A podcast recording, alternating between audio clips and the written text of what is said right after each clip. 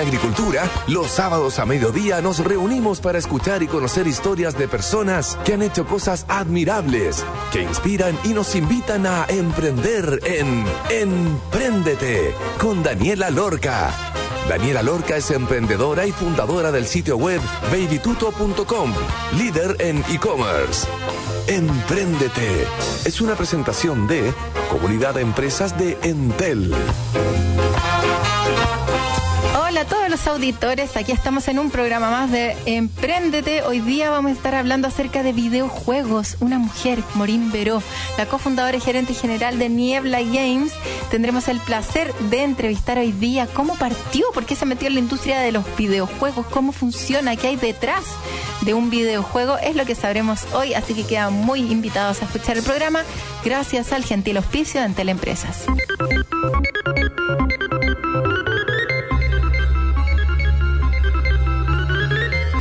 aunque sea una vez, un videojuego? Seguramente todos saben quién es Mario Bros, Minecraft o Fortnite.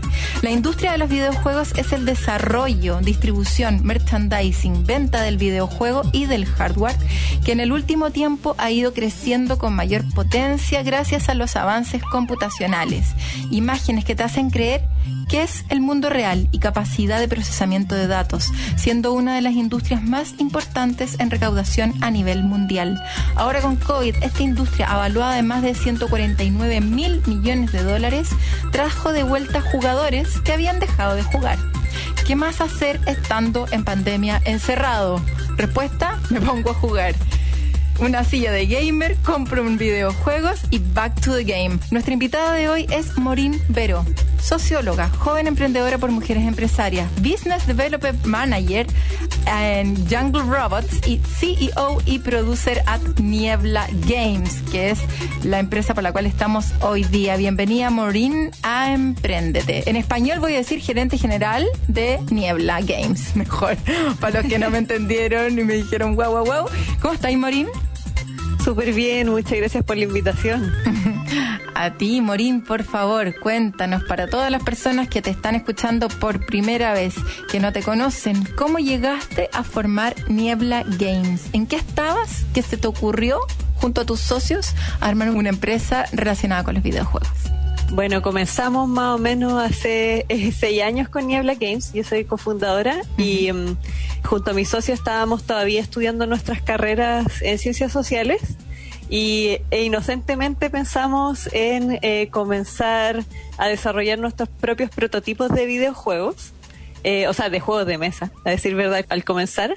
Y poco a poco, eh, a medida que nos fuimos metiendo en el tema del diseño y desarrollo de estos prototipos, empezamos a pensar en la posibilidad, o sea, cómo poder hacer posible que estos tuvieran mayor alcance y cómo transformar esto en algo como en una carrera profesional, algo a lo cual pudiéramos dedicarnos como emprendedores, hacer nuestros propios proyectos. Entonces, así de a poco fuimos incursionando en el ámbito de los videojuegos.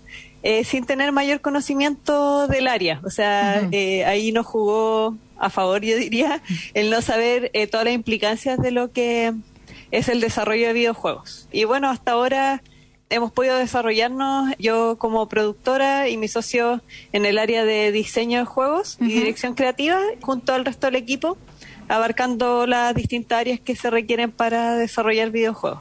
Ay, tengo demasiadas preguntas en relación a eso, porque no me puedo imaginar como una empresa de, de videojuegos y te voy a preguntar mucho con respecto a eso. Pero primero, ¿Tú a qué empezaste como a jugar? ¿Cuándo fue tu acercamiento, ya sea a los videojuegos o a los juegos de mesa por los cuales te uniste con tus compañeros?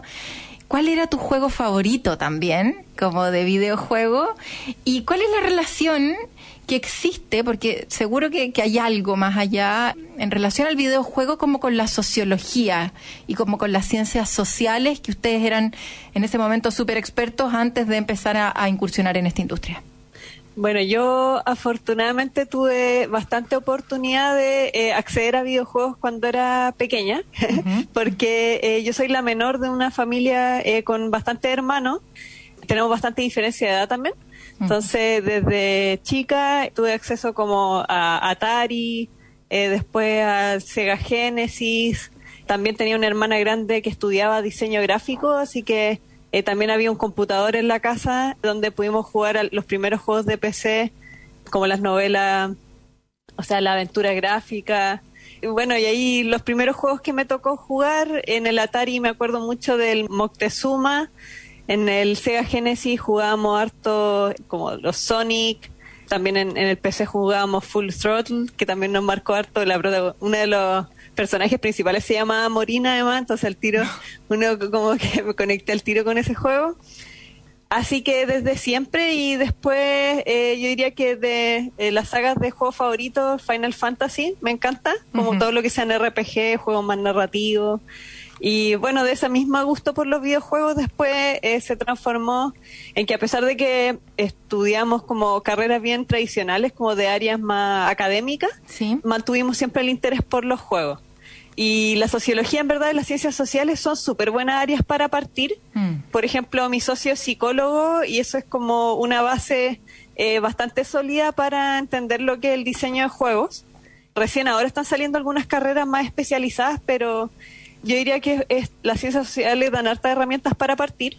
Y desde sociología también hay mucho de como eh, análisis, entender qué son las obras culturales como en su contexto, cuáles son los mensajes que entregan y su implicancia, y también la parte más dura como de formulación de proyectos, planificación, como métricas. Entonces, como hartas cosas que sirven de base para eh, el área de producción. Perfecto. Cuando partieron, partieron con juegos físicos. Dijiste que partieron como con juegos de cartas principalmente. Sí.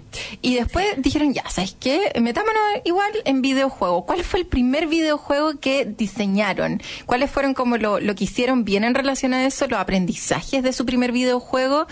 Y tú dijiste algo como de que no sabías, afortunadamente, las implicancias que tenía entrar en esta industria, como porque quizás si lo hubiesen sabido, quizás no se hubiesen atrevido, porque sabiendo que tiene tantas barreras o que de repente que es tan costoso o un montón de cosas, uno se empieza como a, al final pierde la valentía porque dice, oye, no, que enredado, mucha cosa, entonces no saberlo le jugó a favor. ¿Cuáles fueron esas cosas que ustedes no sabían en el desarrollo de su primer videojuego a las cuales se tuvieron que enfrentar y cómo salieron de eso? Sí, mira, yo diría que nosotros partimos por un eh, gran proyecto que era como el, así, Passion Project, un proyecto que nos movía en términos creativos. Y ese proyecto se extendió durante varios años porque se llama Causa. De hecho, un juego de cartas coleccionable online que partió como prototipo de juego de mesa y se expandió al formato digital con toda la eh, funcionalidad y como aspectos que requiere el desarrollo de un juego free to play online y eso. Entonces, este juego eh, lo desarrollamos por varios años, a la par trabajamos en otros proyectos como eh, Buen Emprendimiento, eh, Bosquilla, ofreciendo servicios de desarrollo, por ejemplo, en áreas como investigación, educación, nos metimos harto. Y también desarrollamos los juegos de mesa también como productos comerciales. Tenemos dos juegos de mesa lanzados que eh, distribuimos como estos proyectos, así como la SideQuest, mientras desarrollamos este juego que se llama Causa. Bueno, de Causa aprendimos, obviamente fuimos eh, conociendo lo que implica no solo aprender lo que implica hacer juego en términos técnicos, que ya es un desafío enorme, sino que eh, todas las implicancias comerciales, las plataformas a las que hay que acceder, y en verdad, eh, yo creo que en desarrollo de videojuegos, todo lo que uno ve se subestima en términos de trabajo. O sea, e incluso ahora que hemos podido como adentrarnos en juegos mucho más simples, eh, ahora estamos apuntando a, habiendo pasado por este proyecto tan grande, ahora estamos enfocados en proyectos de juegos móviles mucho más pequeños. incluso ahí uno se da cuenta del esfuerzo que hay, como el trabajo que hay detrás de juegos de envergadura mucho menor. Claro. Entonces yo a las personas que no conocen tanto el área siempre le digo como todo lo que hay en videojuego implicó algún grado de diseño, desarrollo y, generalmente uno no dimensiona el trabajo que hay. Ay, seguro que sí. Y cuando decís que empezaron con estos videojuegos más, más simples, eh, a mí se me viene a la cabeza, no sé del resto de los auditores, como un estilo Candy Crush, Tetris, como ese tipo de juegos cuando te referías a lo simple. Sí, de hecho, súper buenas referencias porque efectivamente estábamos enfocados en desarrollar como nuestros primeros prototipos de juegos móviles y justamente en el género de puzzle, en el género de match 3 y todos estos géneros que donde hay como mercados y con distintas variaciones, entonces en el fondo bajamos un poco las revoluciones mm. eh, y estamos ahora enfocados en estos juegos como eh, más pequeños, pero que en todo caso nos encantan y que de hecho tienen una eh, gráficas mucho más cute, así como y súper tierno, así que estamos también súper contentos de poder desarrollar esos proyectos. Qué buena. Ya, ahora hablemos acerca de tu rol, Morín, en la empresa explícanos cómo está formado tu equipo, como X desarrolladores, no sé cuántos creativos, diseñadores y, el rol que tú tenés ahí. ¿Eres tú quien decide si es que la idea del creador, cuando fue causa o alguno de los juegos que han desarrollado en este tiempo, quizás tú decís, ¿sabes qué?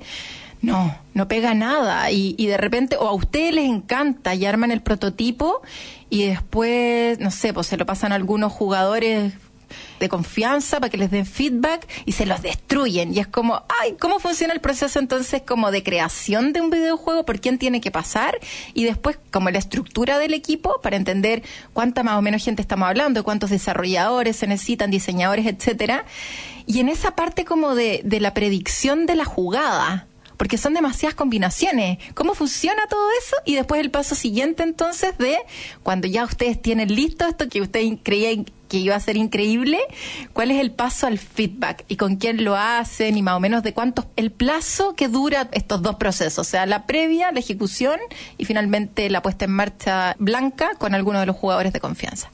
Súper. Mira, en el equipo actualmente estamos chiquititos, somos cuatro personas dos colaboradores más que están en como en modalidad freelance, pero básicamente las áreas que abarcamos son dirección creativa y diseño de juegos, eh, que básicamente plantear la visión creativa del juego, a lo que se quiere llegar y también las reglas, cuáles son las mecánicas que se ponen a prueba, sobre todo cuando son juegos originales, como algo nuevo que queramos proponer.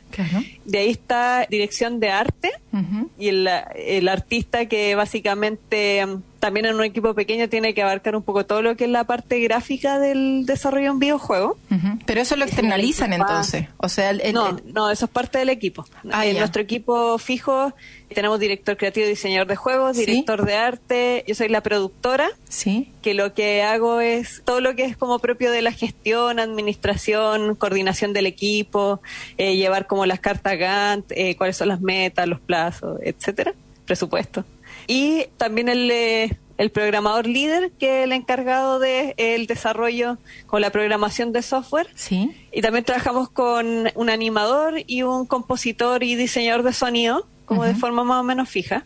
Y además, dependiendo del proyecto, como siempre estamos buscando estos proyectos por encargo, dependiendo de la envergadura de un proyecto, nos asociamos con otros profesionales o empresas como para poder asumir los desafíos según como el alcance que, que tengan.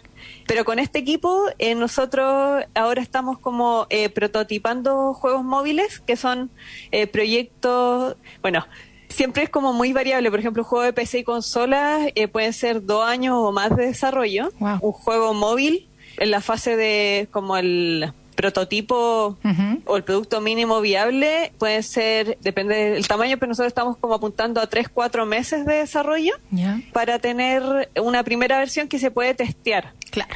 Y esto, bueno, durante el proceso nosotros vamos probando las mecánicas, a veces le pedimos a amigos, amigas que, que vayan probando como internamente porque sobre todo si uno está proponiendo algo nuevo hay que probar eh, si es que es divertido, con lo más micro.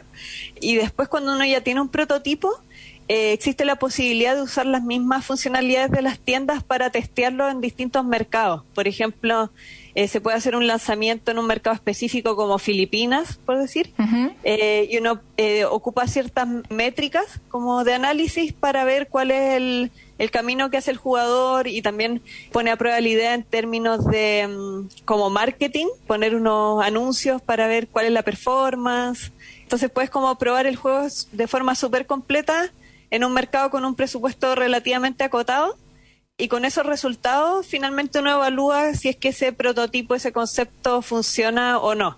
Y ahí eh, la idea es negociar con empresas que son los publishers o empresas distribuidoras que están generalmente buscando eh, nuevos juegos y eh, asociarse con desarrolladores para generar estos nuevos lanzamientos a nivel global o en mercados más grandes. Claro, así que más o menos es como la estructura de cómo funciona. ¿Y ustedes funcionan con un publisher? O sea, nosotros en este momento estamos desarrollando varios prototipos para testear. Estamos en ese proceso. Y sí, la idea es como, o sea, teniendo ya la experiencia de lo que fue desarrollar de forma indie proyecto completo, sí. ahora estamos apuntando a solo llegar hasta la fase de prototipo y, negociar con publishers para continuar el desarrollo. Eso permite como bajar mucho más el, riesgo, de hacer una producción completa ir probando como básicamente tener una validación mucho más temprana de las ideas. Ay, qué bueno, qué bueno que se puede hacer eso en su industria, porque me imagino toda la, cantidad de trabajo, horas, como tú dijiste, un proyecto así como grande puede tomar dos años e incluso algunos más, así que súper bien que exista esa etapa como de poder hacer prototipo y después poder contar como con el auspicio, digamos, de marcas que financian el resto del proyecto. Un encuentro increíble, que bacán que fuera así en varias industrias. Pero me abriste una ventanita para nuevos modelos de negocio. Oye, Morín, está súper entretenida la entrevista, está jugada la entrevista. Vamos a ir una pausa y antes de ir a una pausa les voy a contar que ¿quieres digitalizar tu negocio? Te invitamos a formar parte de la comunidad Empresas de Entel, en donde encontrarás capacitaciones, cursos y herramientas digitales. Se encuentra esto y más en entel.cl slash comunidad empresa. Y vamos a ir a escuchar una canción. La banda The Immortals. Y la canción se llama Techno Syndrome de Mortal Kombat, cómo no. Y ya estaremos de vuelta entonces con Morin Vero, la cofundadora y gerente general de Niebla Games. Vamos y volvemos.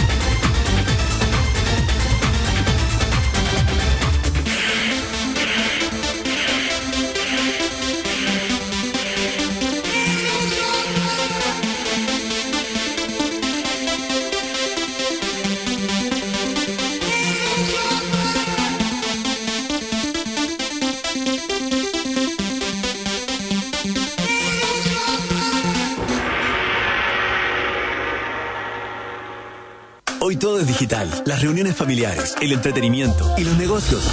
Y aunque para muchas pymes digitalizarse pueda ser una tarea complicada, la comunidad de Empresas te la hace fácil. Encuentra todo lo que necesites para poder llevar tu negocio un paso adelante en la digitalización con capacitaciones, cursos, tutoriales, descargables y muchas herramientas tecnológicas para tu emprendimiento o pyme. Es fácil, gratis y para clientes y no clientes. Entra hoy a entel.cl slash comunidad empresas, porque tu negocio no está solo. Entel Empresas. En agricultura es Empréndete con Daniela Lorca.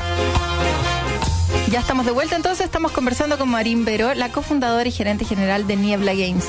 Tengo una duda, Morín. Cuando empiezan a, a, desarrollar este prototipo, ¿ustedes tienen que desarrollar todas las posibles jugadas o esto como que va aprendiendo de los jugadores? ¿Lo dejan como algunas posibles y cuando pasan el prototipo algunas personas que son de confianza o son gamers que se dedican como a, probar prototipos quizá, esas jugadas que ellos hacen, en el fondo como que el sistema va aprendiendo de eso y las va dejando registrar. No tengo idea cómo funciona. Probablemente es muy ignorante mi pregunta, pero te lo quería preguntar para entender cómo funciona esa parte. No, no es ignorante tu pregunta porque de hecho yo creo que hay distintas etapas en lo que es el testeo. Eh, alguna información se puede observar o analizar de forma agregada, uh -huh. como por ejemplo en qué pantallas del juego entran los jugadores, por dónde pasan, hasta qué nivel llegan, claro. si es que se salen del juego en algún nivel específico porque está muy difícil, todo eso es como más agregado. Pero yo creo que es importante una, una etapa de testeo que es más presencial y como más cualitativo de observar in situ qué es lo que hace un jugador al interactuar con la aplicación y el juego. Y ahí ayuda mucho poder hacer estos testeos, por ejemplo, con amigos o en ferias, eh, donde puedes ver así directamente lo que cómo interactúan los jugadores y sus impresiones al ir jugando. Sí. Y bueno, hay juegos que son más estructurados, como estos juegos más, más pequeños, prototipos más simples, donde a veces es posible testear mecánicas súper específicas y ver si son divertidas. Pero obviamente en juegos quizás de mayor envergadura hay algunas dinámicas que son más emergentes, como por ejemplo un MMO online. Eh, yo me imagino que cuando testean observan también algunas cosas que son actividades que los jugadores realizan y que mm. muchas veces pueden ser incluso como inesperadas para los diseñadores. Claro. Y que parte de la diversión está en eso. Entonces, mm. es súper relativo al tipo de proyecto, yo diría, pero eh, testear lo, lo antes posible es muy importante. Morín, vámonos entonces al modelo de negocio. Tú contaste que, bueno, este nuevo modelo de negocio que es el que van a implementar a partir de ahora a través de estos publishers, en donde disminuyen el riesgo, lo cual es maravilloso. Pero antes de este, ¿cómo funciona? En fondo, ¿quién es tu, tu cliente? ¿Soy yo que descargo el videojuego o tú le tenés que pagar? no sé, como algún intermediario, alguna consola, PlayStation, por ejemplo, te paga a ti una comisión por tener en el PlayStation tu juego? ¿Cómo es como el, el, modelo de cobros, pagos? ¿Quién realmente paga? ¿Pago yo como cliente? ¿O paga... Eh, hablemos de PlayStation porque no me conozco otro, pero me imagino que hay miles en el mundo, de, sobre todo de, con estos juegos atrás del computador. ¿Cómo funciona el modelo? Y también preguntarte, en función de eso, ¿cómo financiaron Causa? cómo partieron financiando este proyecto que duró tanto tiempo, que fue largo, grande, eh, con harta investigación, no sé, prueba y error y todo, cómo se mantuvieron vivos todo ese tiempo hasta que pudieron lanzar ese proyecto. ¿Cómo lo financiaron? Son excelentes preguntas y me gustan estas preguntas al, al hueso del modelo de negocio. Uh -huh. eh, de hecho, este modelo que yo te comentaba enfocado en lo que son los juegos móviles también tiene su un eh, es como similar en el plano de PC y consolas, uh -huh. solamente que en el caso de los juegos de PC y consolas, eh, generalmente la, estas empresas distribuidoras o publishers sí. evalúan los juegos quizás con otros criterios no tan enfocados como en estas métricas tan duras. Yo diría que eh, si bien los juegos móviles muchas veces uno piensa que quizá un mercado más fácil porque son juegos más pequeños y todo, uh -huh. es súper desafiante porque hay que alcanzar ciertas métricas que son el estándar mm. y si no la alcanza, eh, como que por muy buena idea o muy bien ejecutado que esté, no hay mucho que hacer. En cambio, en el mercado de PC y consolas, los publishers hacen una evaluación quizás más cualitativa en relación a su catálogo, a lo que ellos han visto, etcétera. Y bueno, eh, generalmente está lo que se llama como la repartición de ingresos por ventas. básicamente está la plataforma final que puede ser, como decías tú, PlayStation o Steam o el Xbox o las tiendas móviles que cortan un porcentaje de los ingresos. Ellos son los primeros en cortar una porción de los ingresos por ventas. Entonces, sí, está el usuario final, pero básicamente no es tanto el cliente como estos otros que, que van cortando en esta pasada. Entonces, está la tienda que corta, no sé, por ejemplo, entre un 15 y un 30% del, de las ventas de un juego. Eh, después está la empresa Publisher, que son estos intermediarios eh, más comerciales eh, que también dependiendo del trato pueden haber financiado una parte del desarrollo, haber aportado como parte del presupuesto, ellos generalmente hacen como recuperan parte de los ingresos y además después se genera esta repartición, no sé, por ejemplo, 50-50 entre el desarrollador y el publisher. Estos publishers en verdad proveen mucha experticia comercial y tienen catálogo y usuarios de juegos anteriores, etcétera. Entonces, como una pieza súper importante. Y bueno, después viene ya el desarrollador a la, colita ahí recibiendo como eh, los ingresos en caso de que su juego haya sido capaz de, recuperar como la, inversión del publisher y pasar a, esa última etapa. Así que ese es como el estándar en general en la industria. Y bueno, obviamente se complejiza si es un juego free to play que tenga operaciones vivas y se requiera como mantener el desarrollo después de, de un lanzamiento, hacer actualizaciones, etcétera. Claro. Ahora, respecto de Causa en particular, es un juego que nosotros estamos muy orgullosos en términos técnicos y de haber podido llegar a ese lanzamiento y ha sido súper importante para darnos a conocer y mostrar las capacidades técnicas mm. del equipo, incluso para los servicios por encargo que ofrecemos y los nuevos proyectos que estamos mostrando, pero es un proyecto que comercialmente no, no resultó, digamos. O sea, mm. tuvimos ventas y de hecho eh, nos sirvió harto igual, pero es como fue nuestro primer eh, gran proyecto y nuestros logros yo diría que son más técnicos que comerciales. Eso sí, afortunadamente pudimos como optar a, dado la envergadura del proyecto, lo ambicioso que era también el contexto de la industria que está partiendo acá en Chile, pudimos optar a financiamiento de varias instituciones públicas, Corfo, que es más como del ámbito comercial, pero también el Ministerio de las Culturas, eh, porque mm, el juego contó con la participación de más de 10 artistas chilenos que realizaron las ilustraciones y ahí hubo un trabajo muy fuerte eh, y que se valoró mucho por el lado cultural también. Entonces, el juego tuvo también hartos logros en términos de eh, presentaciones, festivales y ferias a nivel internacional. Eh, entonces, claro, como que afortunadamente, eh, gracias a subsidios, bootstrapping, nuestra propia inversión y harto igual sacrificio, en términos personales de los fundadores, logramos este lanzamiento y del cual estamos bastante orgullosos. De todas maneras. Y hay que estarlo, pues, porque te sirvió como para entrar en esta industria. Estáis hablando que esta industria chilena está recién empezando. Más o menos de cuántos actores estamos hablando. ¿Cuántas empresas se dedican al desarrollo de videojuegos? Mira, como actualmente, de hecho, hace poco presentamos los resultados de la encuesta aplicada al sector de los videojuegos. Sí. Y ahí podemos observar eh, más o menos el estado de la industria en 2019. Ahora próximamente vamos a aplicar una nueva eh, estamos colaborando con Veje Chile para eh, realizar estos estudios. Básicamente, la industria actualmente hay como eh, más o menos entre 60 y 80 empresas activas mm. dedicadas eh, mayoritariamente al desarrollo de videojuegos. Y ahí hay empresas de distinto tamaño, o sea, desde estos emprendimientos más pequeños, incluso unipersonales, podríamos decir, hasta empresas que ya están súper consolidadas y tienen una presencia internacional, como Gamaga, por ejemplo que son varias decenas de personas trabajando en su oficina y todo. Perfecto. Morín, la manera, la mejor manera, la que probaron ustedes, ya sea con causa, con alguno entre medio, estoy con la duda de si es que entre causa y lo que están haciendo ahora, ¿hubo otro videojuego? Eh, no, no, Causa es nuestro primer videojuego original y ahora estamos eh, desarrollando estos nuevos prototipos de juegos originales. Y entre medio hubo estos desarrollos por encargo. es como otra línea de negocio súper distinta, son como prácticamente mundos mundos distintos. Claro. Y claro, ahora estamos apuntando a, a generar estos nuevos títulos originales, pero un desafío, o sea, hay un gran desafío en generar eh, cosas nuevas. seguro. Sí. Oye, ¿y cómo es la difusión de los videojuegos en general? Hablemos de la industria y también lo que usaron ustedes en causa. ¿Cómo se difunde esto? ¿Es anuncios como marketing online, como en Facebook, en Google o dónde? Porque hablaste acerca de, de estos festivales, en donde yo no sabía, como que sabía que los festivales, no sé, las películas, no sabía de los videojuegos, que también es una tremenda vitrina. Los principales medios de difusión, que son los que mejor funcionan para esta industria.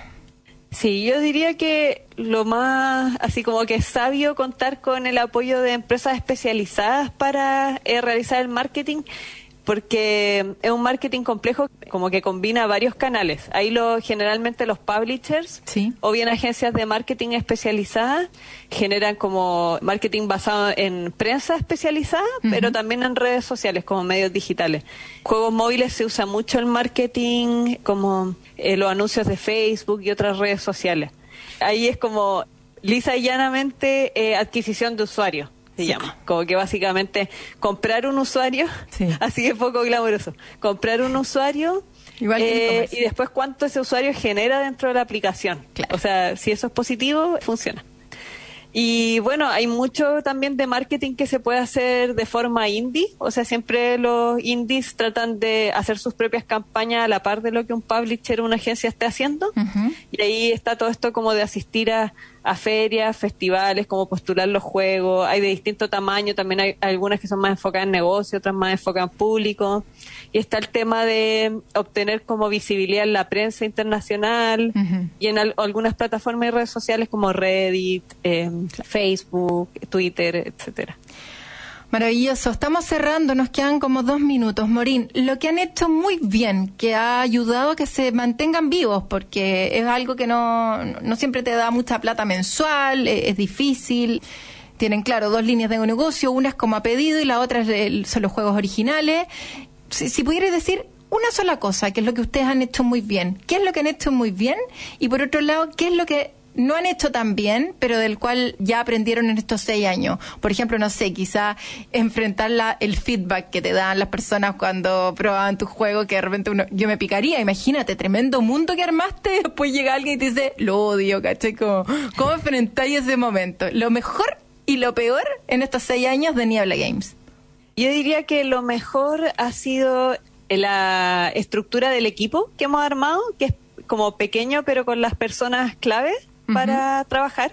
Y en ese mismo sentido también eh, la colaboración con otras empresas, o sea, no sobrecargarnos de gastos de operación y ir asumiendo las oportunidades de forma colaborativa con otras empresas del gremio. Y lo peor, yo creo que ha sido justamente, o sea, es como un poco lo bueno y lo malo, esta misma inocencia de no saber la implicancia y muchas veces apuntar a cosas que excedían nuestras capacidades.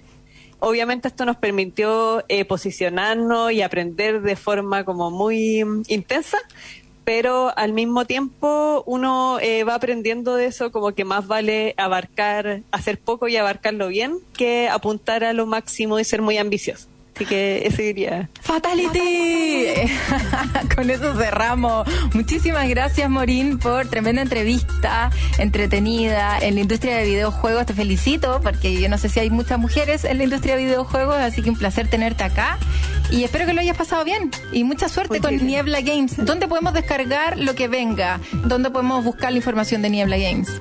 Pueden encontrarnos, bueno, Niebla Games en todas las redes sociales y también eh, Causa está disponible gratis en Steam. Así que si buscan Causa pueden jugarlo gratis. Eso, lo haremos entonces. Muchísimas gracias, te mando un abrazo y felicitaciones. Muchas gracias. Que estés súper bien. Chau, chau. Ahí estábamos con Marín Veró, la cofundadora y gerente general de Niebla Games. Open up your mind and let me step inside. Rest your weary head and let your heart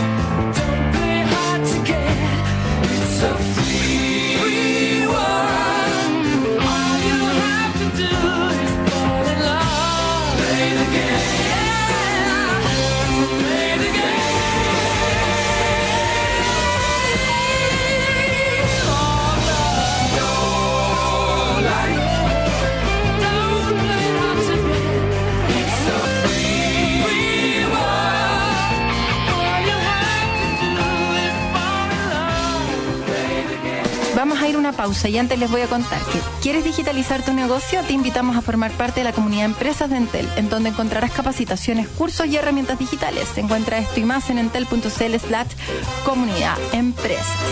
Vamos y volvemos.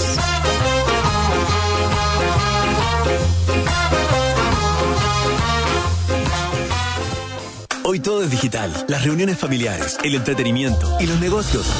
Y aunque para muchas pymes digitalizarse pueda ser una tarea complicada, la comunidad de Entel Empresas te la hace fácil. Encuentra todo lo que necesites para poder llevar tu negocio un paso adelante en la digitalización con capacitaciones, cursos, tutoriales, descargables y muchas herramientas tecnológicas para tu emprendimiento o pyme. Es fácil, gratis y para clientes y no clientes. Entra hoy a entel.cl slash comunidad empresas, porque tu negocio no está solo. Entel Empresas. En agricultura es Empréndete con Daniela Lorca. Ya estamos de vuelta en el tercer bloque. Hoy día vamos a estar conversando con Rodrigo López, el encargado de productividad científica y tecnológica del programa Ingeniería 2030 de la UTEM. Vamos a estar hablando acerca de la iniciativa de Red Emprende. Bienvenido, Rodrigo López, a Empréndete. Hola Daniela, bien, muchas gracias por la invitación también y por el tiempo de poder difundir estas cosas que, que hacemos. Para eso estamos, Rodrigo. Cuéntanos, por favor, ¿qué es Red Emprende y cómo nace? Mira, Red Emprende esta es una convocatoria eh, para todos los emprendimientos de la comunidad de la OTEM. Estamos, estamos hablando de estudiantes, académicos, académicas, funcionarios, exalumnos también que tengan un emprendimiento. eh, convocatoria a ser parte de esto. En una primera instancia nos queremos conocer, queremos saber quiénes somos los, los que estamos emprendiendo y al mismo tiempo estudiando, o al mismo tiempo siendo parte de esta comunidad en las diversas formas que podemos ser parte. Y en el lanzamiento tenemos ahí algunas sorpresas, pero que tienen que ver con beneficios, ¿cierto? Beneficios para las pymes. Perfecto. Aproximadamente, ¿cuántos emprendimientos se encuentran ya inscritos? Mira, sorpresa mía, porque yo, nosotros cuando diseñamos esto a principios de año, dijimos, oye, hagamos una, una red de emprendimiento, veamos quiénes somos, dijimos, bueno, con unos 30 estamos listos, porque una comunidad que está recién partiendo, con 30 personas estamos de, De más. de más. Pero sorpresa nuestra fue que con los dos meses y medio que llevamos de convocatoria hay cerca de 110 inscritos hasta el día de hoy. sí. Hay mucho emprendedor dando vuelta, es un país de emprendedores, sin duda. Oye, Rodrigo, ¿y ¿qué proyección tienen a futuro con esta iniciativa? ¿Qué esperan de esta? ¿Qué es lo que quieren lograr? ¿Cuánto tiempo quieren que dure? Etcétera. Bueno, la- esto está alojado en la mm, Academia de Innovación y Emprendimiento que estamos creando. esta, eh, esta instancia dentro de la universidad, nosotros lo estamos diseñando para que quede de forma permanente o al menos hasta que el emprendimiento sea un requerimiento de los perfiles de, de egreso de los, de los futuros ingenieros e ingenieras. No es algo que estemos pensando con, con un plazo definido, sino que ojalá que se quede a permanencia. El primer paso ahora, luego del lanzamiento, que va a ser a finales, digo lanzamiento porque sigue esto en convocatoria, todavía seguimos juntando gente, juntando beneficios. Eh, a finales de octubre esto se va a, mm, va a tener su página web y va a tener un formulario abierto de inscripción y ahí ya se va a oficializar la existencia de la red. Eh, luego del lanzamiento lo que queremos es consolidarlo, o sea, que efectivamente ser parte de la red sea algo tangible, concreto, tal vez como eh, eh, que los beneficios sean sean de alguna forma un apoyo a las necesidades específicas que tienen los emprendimientos. Y una vez que tengamos bajo control lo que es la comunidad interna, sería un sueño poder abrirlo para que emprendimientos que no necesariamente sean, estén vinculados a la UTEM puedan recibir también estos beneficios. Pero como te decía, nuestro diseño era para 30 y tenemos 110, entonces también hay que ir sondeando cuáles son las capacidades que nosotros tenemos para ir llevando adelante ese crecimiento. De todas maneras, ¿cuál es la importancia de poder potenciar y apoyar nuevos emprendimientos desde tu postura? ¿Qué es lo que tú crees? O sea, desde el punto de vista que nosotros tenemos, que es una universidad, eh, hemos identificado que ser empleado o empleada no es la única alternativa. O sea, lo- lo- los egresados, ¿cierto? Cuando salen al mundo laboral, debiesen tener abierta también la opción de ser sus propios empleadores, o sea, ser su propio jefe. Que suena bien, pero en verdad ser, ser tu propio jefe de alguna forma es trabajar más horas y tener menos vacaciones y tener una serie de... Tiene un costo, ¿cierto? Pero, Tremendo. pero aún así es una alternativa y es una alternativa que es viable, que hoy día hemos visto muchos emprendimientos, incluso emprendimientos que nacen desde la época universitaria, cómo crecen y se, y se consolidan, ¿cierto? Incluso en el extranjero. Entonces lo que nosotros vemos y proponemos desde la universidad, ciertos formadores de profesionales, es que es poder entregar esas herramientas a las siguientes generaciones de, profesionales, que no queden solo con la alternativa de ser empleados. Entonces, desde ahí es que nos posicionamos y creamos no solo la red de Emprende, sino que toda esta iniciativa que llamamos la Academia de Innovación y Emprendimiento, que complementa la enseñanza tradicional de los ingenieros e ingenieras, dándole también estas herramientas necesarias o, o- o básicas para poder, por ejemplo, saber cómo crear un emprendimiento. Ah, Yo, yo soy ingeniero de profesión, a mí en mi universidad nunca me enseñaron cómo crear una empresa o A mí tampoco. que hacer. No, hace hace cuántos años, hace tres años, ah, no, hace cuántos años salí, no sé, pero varios, 13, 14. Eso no pasaba, pues no, ninguna posibilidad. Siempre nos, nos guiaron como para que fuéramos personas que íbamos a ocupar ciertos cargos en cierto tipo de empresa y un poco como define el perfil, el cargo que vaya a ocupar, pero nunca fue nada integral eh, en donde te enseñaran todo realmente y, el mundo de un gerente general o de una administración de empresa o cualquier cosa desde la postura del emprendimiento, que sin duda que hay que mantener otras habilidades que no son necesariamente técnicas, sino que también sociales, emocionales, para poder lograr y mantenerse en el buque ahí harto tiempo, porque uno enfrenta cosas que, yo te diría que más que el desafío técnico en sí de lograr un negocio es todo lo otro, es poder contratar gente, despedir, eh, la forma en que te comunicas con las personas, eh, cómo logras tus objetivos, cómo sales a vender tu proyecto y no es solamente el poderlo haber programado o algo así. Así que sin duda que una tremenda iniciativa por parte de la universidad con esto de la red Emprendete. Solo para cerrar, ¿Qué tan importante es que se creen estos espacios, ya sea eh, dentro del UTEM con en otras instituciones? ¿Y qué recomendarías para que esas otras instituciones puedan replicar estas iniciativas? ¿Qué tan importante? Yo diría que a, esta altura es vital. O sea, sobre todo la pandemia ha demostrado que uno tiene que reinventarse. Reinventar lo que uno hace y, y el día a día. Eh, nosotros como universidad también nos estamos reinventando, o sea, buscando estas nuevas alternativas para los para los egresados. Eso ya es, es parte como de una búsqueda. Todos los, emprendimientos pequeños, cuando nos empezamos a encerrar, ¿cierto? En marzo del año pasado, tuvimos que de alguna forma buscar una, nuevos canales de venta. La pandemia no era, no, no, nos permitía salir a la calle, no nos permitía juntarnos con los colegas y tuvimos que buscar nuevas formas, nuevos canales de venta, nuevas formas de trabajar, nuevas formas de producir y eso es clave. Yo creo que eso sin duda el, el emprendimiento te lo da. Digo, el emprendimiento, la enseñanza del emprendimiento y el espíritu emprendedor, o sea, por los dos lados de la, de la moneda.